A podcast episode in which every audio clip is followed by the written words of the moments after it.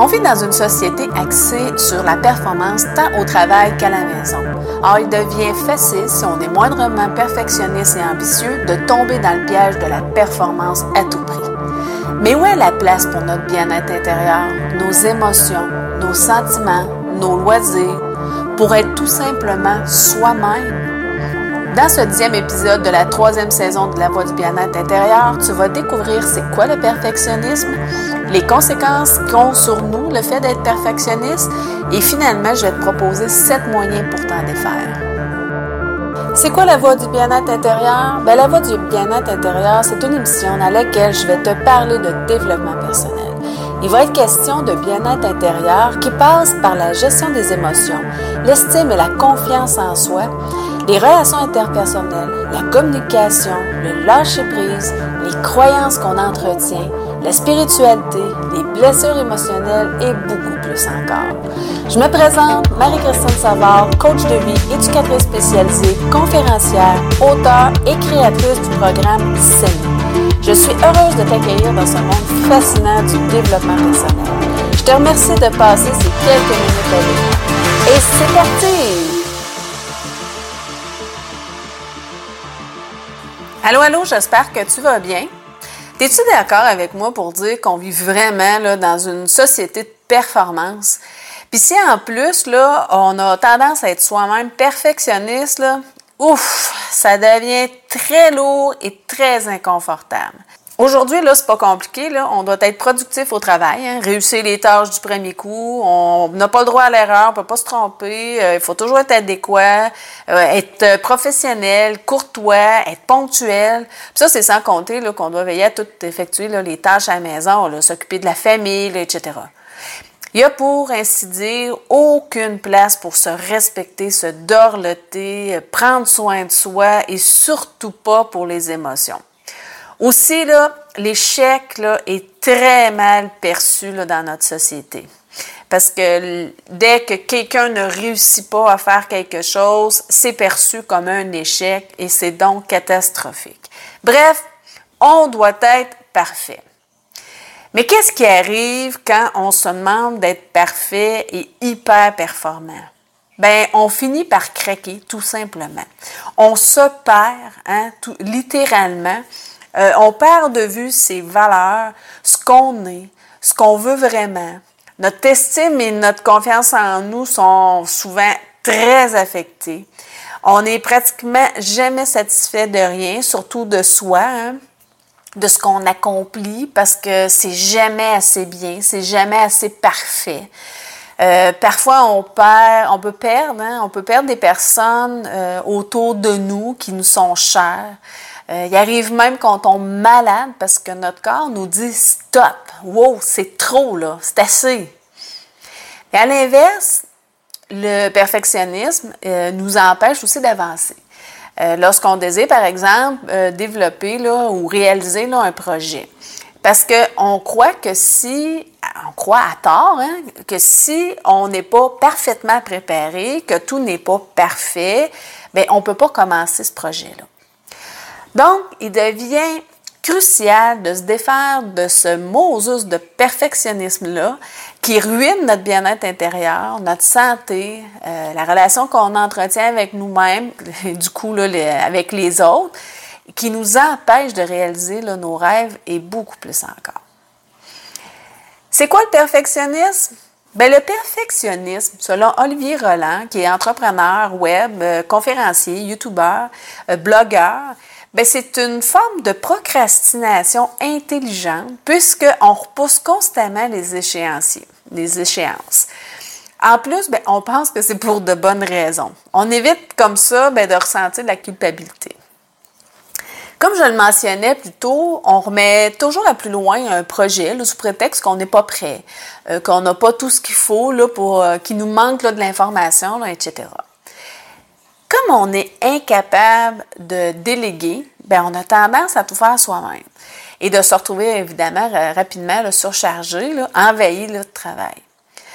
On manque de confiance en nous parce qu'on pense euh, qu'on doit être parfait pour partir un projet, obtenir une promotion, etc.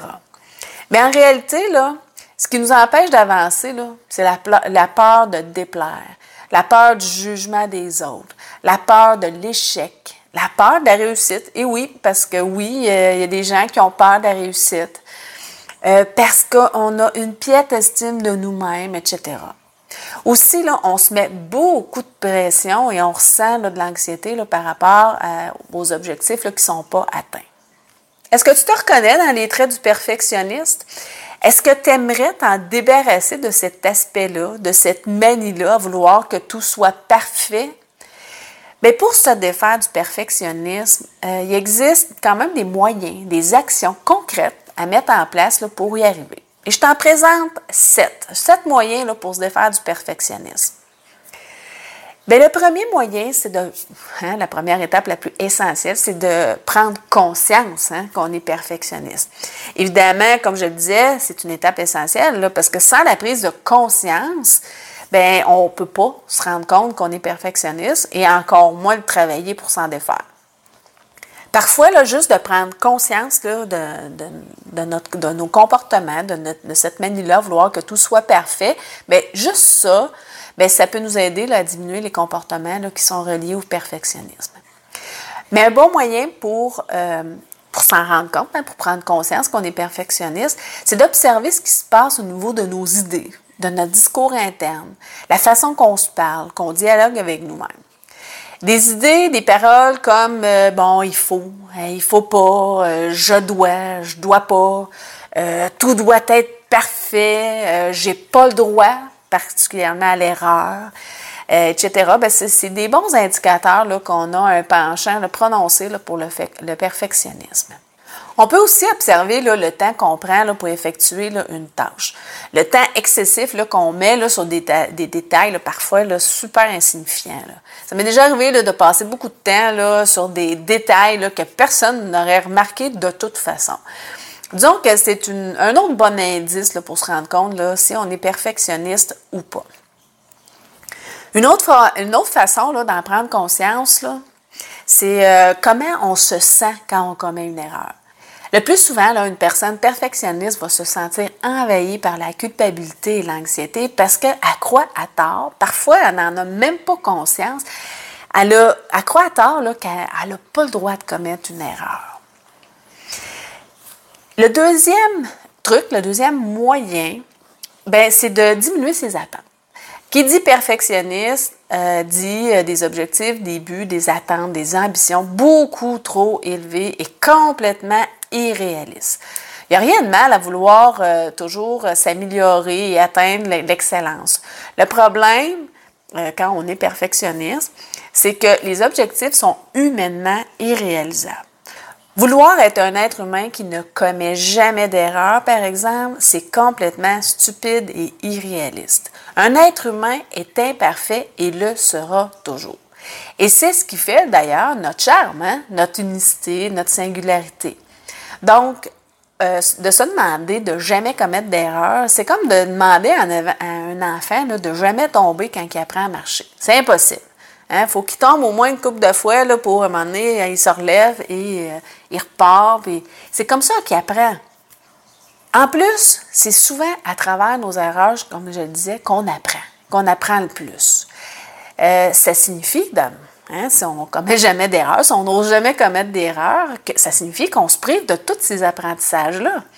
Il m'arrive d'ailleurs de découvrir des nouvelles fonctions, par exemple, sur mon ordinateur, en appuyant sur le mauvais bouton ou euh, des, façons de faire euh, telle ou telle tâche en me trompant, en commettant des erreurs. C'est souvent comme ça, moi, que je découvre, euh, c'est ça, comme je disais, des nouvelles fonctionnalités ou que je découvre des nouvelles façons de faire. C'est souvent en me trompant. On a juste à penser à toutes les inventions aussi. Hein. La majorité des inventions ont été découvertes par accident ou à la suite d'erreurs. Euh, que ce soit la pénicilline par Alexander euh, Fleming, euh, l'Amérique hein, par Christophe Colomb qui pensait avoir atteint une partie méconnue de l'Asie du Sud, mais finalement il est en Amérique.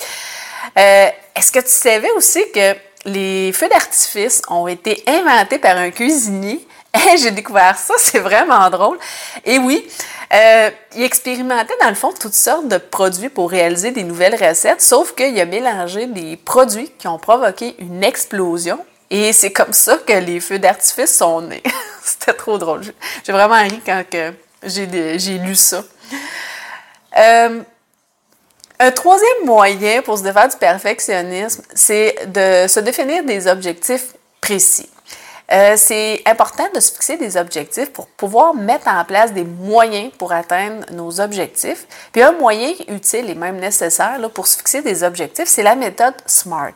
En fait, un objectif doit être premièrement simple. Ça veut dire qu'il doit être clair, précis et facile à comprendre pour la personne qui doit le réaliser, mais également pour tout le monde pour qu'il soit pertinent aux yeux de tous. Aussi, là, formuler à la positive. Donc, on ne dit pas, là, je veux pas ci, je veux pas ça. C'est je veux atteindre tel objectif, je veux telle, telle chose ou, euh, et réaliser tel projet, etc.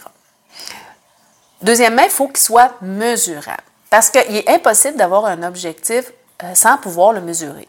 Il faut pouvoir évaluer les moyens, tant humains que matériels, à mettre en place pour savoir s'il fonctionne ou pas. Troisièmement, ben, il faut qu'il soit atteignable. C'est-à-dire qu'il doit être assez ambitieux, euh, assez élevé hein, pour être motivant, pour euh, donner un petit, pour procurer un, certain challenge, mais assez raisonnable pour être atteignable. Le risque, il ne doit pas être trop grand, mais juste assez. Quatrièmement, ben, il faut qu'il soit réalisable. Euh, il doit être pertinent, euh, il doit motiver, donner le goût, hein, l'intérêt de poursuivre jusqu'à l'atteinte de l'objectif. Donc, idéalement, il doit venir d'une motivation intrinsèque, c'est-à-dire que notre objectif doit venir de nous hein, et non des autres et avoir du sens pour nous. Finalement, il doit être temporellement défini, c'est-à-dire qu'il faut qu'il y ait une échéance précise. Euh, il, peut y en avoir plusieurs, hein, si, c'est un projet euh, avec plusieurs étapes. Plus le projet va être gros, plus il va avoir euh, des petits objectifs là, puis définis dans le temps. Aussi, là, il est important de se fixer des objectifs à cinq niveaux. Des micro-objectifs, ça, c'est des objectifs qu'on veut réaliser dans l'heure qui suit. C'est sur, sur ceux-là, dans le fond, qu'on a un peu plus de contrôle, hein, contrairement aux autres, parce que les autres, à long terme, on ne sait jamais qu'est-ce qui va arriver. Le deuxième niveau, c'est les mini-objectifs. C'est les objectifs qu'on vise, là, mais entre un jour et un mois. Il y a des objectifs à court terme, c'est ceux qu'on veut réaliser dans l'année, hein, dans l'année qui suit. Il y a des objectifs à moyen terme, ceux qu'on veut atteindre dans les cinq ans à venir. Puis finalement, bien, il y a des objectifs à plus long terme, à plus long terme qui s'appliquent au projet de vie. Hein. Euh, c'est vraiment là, en lien avec euh, la façon qu'on veut vivre, notre rythme de vie, etc.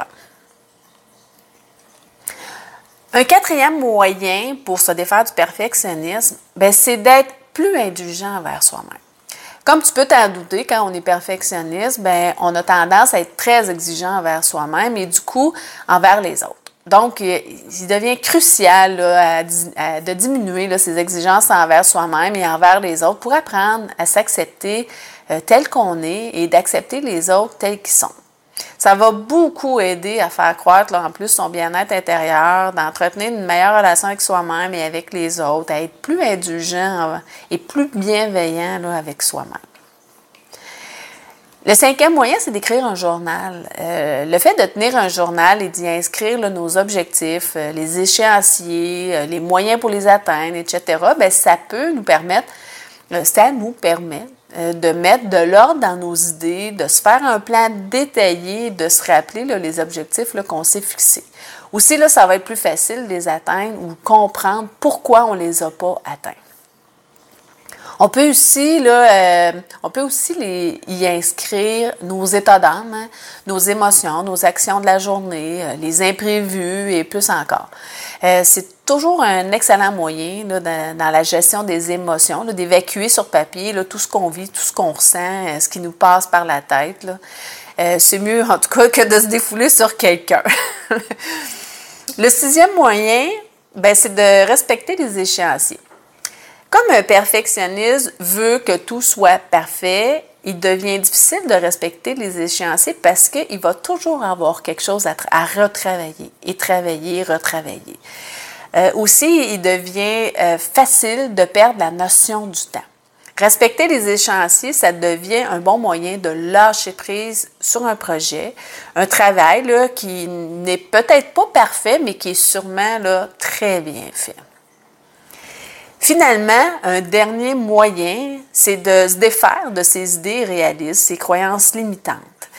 Euh, la meilleure façon pour se défaire du perfectionnisme, c'est vraiment là, de se défaire de ces croyances-là, particulièrement là, qu'un adulte doit être parfait dans tout ce qu'il entreprend en adoptant, autrement dit, une attitude perfectionniste, ou encore euh, un adulte euh, a absolument le besoin d'être aimé et approuvé par presque toutes les personnes de son entourage pour presque tout ce qu'il fait.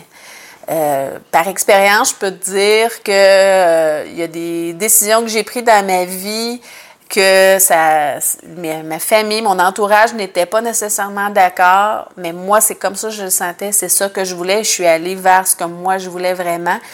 Et étonnamment, mais ces personnes-là, même pareil, même pareil, même s'ils ne sont pas d'accord avec, euh, avec mes choix, ça fait partie des relations. On n'est pas obligé d'être d'accord avec euh, tout ce que la personne fait. On appelle ça du respect. Hein? Puis aimer quelqu'un, c'est de l'accepter tel qu'il est, même si on ne comprend pas toujours ses décisions et ses choix et ce qu'il fait. Comment on fait pour se défaire de ces, euh, de ces idées irréalistes-là, qu'on doit être parfait à tout prix? Bien, c'est par la confrontation de nos idées réalistes, de nos croyances limitantes. C'est-à-dire en se posant les bonnes questions qui vont venir ébranler affaiblir et éliminer, à, plus ou moins long terme, ces croyances-là. En résumé, si on veut se défaire de son côté perfectionnisme, bien, la première étape et la plus essentielle, c'est vraiment de prendre conscience qu'on est perfectionniste. On peut en prendre conscience en observant nos comportements, notre attitude, surtout notre discours interne, hein, mais aussi là, en observant le temps qu'on prend pour effectuer les tâches euh, si on prend trop de temps, par exemple, sur euh, des détails insignifiants. Et aussi, là, on peut mettre des moyens en place qui vont nous aider à se défaire de cette mauvaise habitude-là, cette mauvaise manie comme de, de vouloir que tout soit parfait, en diminuant ses attentes envers soi-même, envers les autres, euh, en utilisant la méthode SMART hein, pour établir nos objectifs, en établissant un, échéancier, en étant plus indulgent envers soi-même, en écrivant dans un cahier nos émotions, ce qu'on vit, euh, nos projets, les, les, moyens à mettre en place, etc. Mais souviens-toi que la meilleure façon de se défaire du perfectionnisme, c'est de se défaire de ces idées réalistes reliées au perfectionniste. Comme l'idée qu'on doit plaire à tout le monde et que tout doit toujours être parfait, compris nous. Et voilà, c'est déjà tout. Dans le onzième épisode de la troisième saison de la Voix du bien-être intérieur, je vais te parler de spiritualité, qui n'a rien à voir, hein, euh, soit dit en passant, avec la religion. Euh, je te parle de l'importance d'avoir des croyances, de croire en quelque chose pour passer à travers les coups durs de la vie. C'est un rendez-vous. Maintenant, je t'invite à une conférence gratuite, Trois prisons émotionnelles chez l'être humain. Et oui, une conférence de 1 heure environ, complètement gratuite, dans laquelle tu vas découvrir trois prisons émotionnelles chez l'être humain aussi, tu vas sûrement enfin comprendre ce qui te bloque pour aller vers ce que tu veux vraiment, ce qui t'empêche de te sentir bien à l'intérieur de toi, d'être en paix avec toi-même et les marches vers la libération de ces prisons intérieures-là. C'est un rendez-vous. Pour t'inscrire et avoir un accès direct à la conférence gratuite, il te suffit de cliquer sur le lien que j'ai mis juste en dessous et de confirmer ton inscription à partir du courriel que tu vas recevoir. C'est important, sinon tu ne pourras pas avoir accès à la conférence. Vérifie aussi tes courriels indésirables au cas où le courriel aurait atterri. Sur ce, je te souhaite une excellente journée. Prends soin de toi et je te dis aime-toi. Bye bye.